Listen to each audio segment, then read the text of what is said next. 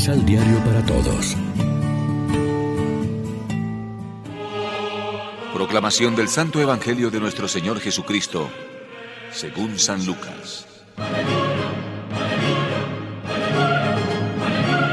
Cuando estuvieron cerca de Jericó, había un ciego sentado al borde del camino que pedía limosna. Oyendo el paso de la gente, preguntó qué era aquello. Le dijeron, es Jesús el Nazareno que pasa por ahí.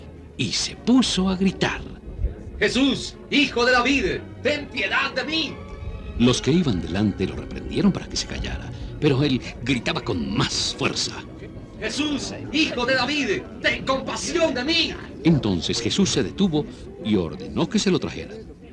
Cuando el ciego estuvo cerca, Jesús le preguntó, ¿qué quieres que haga por ti? Él respondió, Señor, haz que vea. Jesús le dijo, recobra la vista.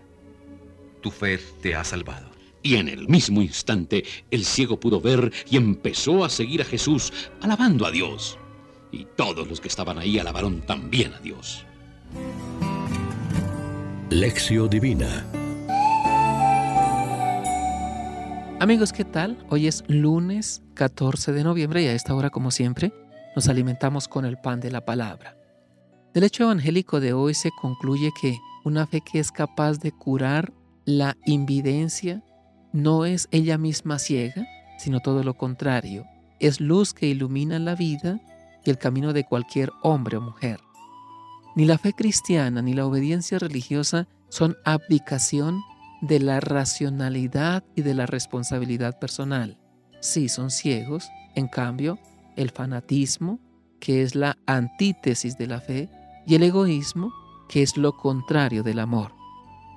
Como una prueba experimental de lo dicho se nos ofrece la vida de muchos testigos del Evangelio, hombres y mujeres convertidos a Dios y al servicio de los hermanos, que hicieron en su vida la estremecedora experiencia de Dios de forma chocante y repentina algunos, o de modo lento y paulatino los más, al estilo de San Pablo unos y al de San Agustín otros.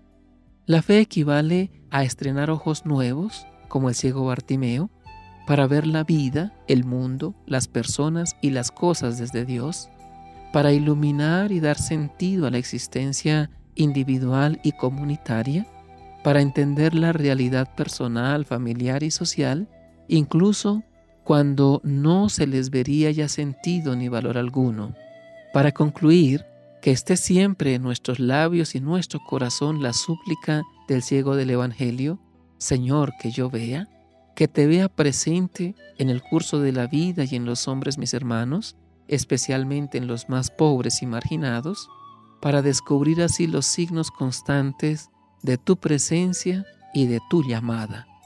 Reflexionemos. Nuestra fe es firme y persistente con la fuerza de obtener lo que se desea o frágil y momentánea que se derrumba con el primer obstáculo. Oremos juntos. A Señor, que tu amor despierte nuestra fe curando nuestra ceguera, para poder verlo todo con los ojos nuevos de la fe los criterios de Jesús.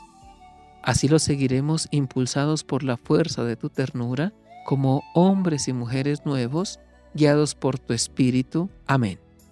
María, Reina de los Apóstoles, ruega por nosotros.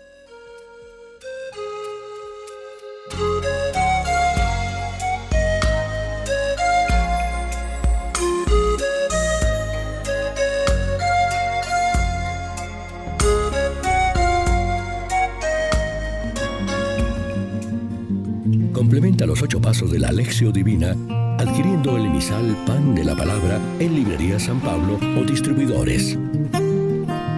Más información www.sanpablo.co Pan de la Palabra. Vive la reflexión.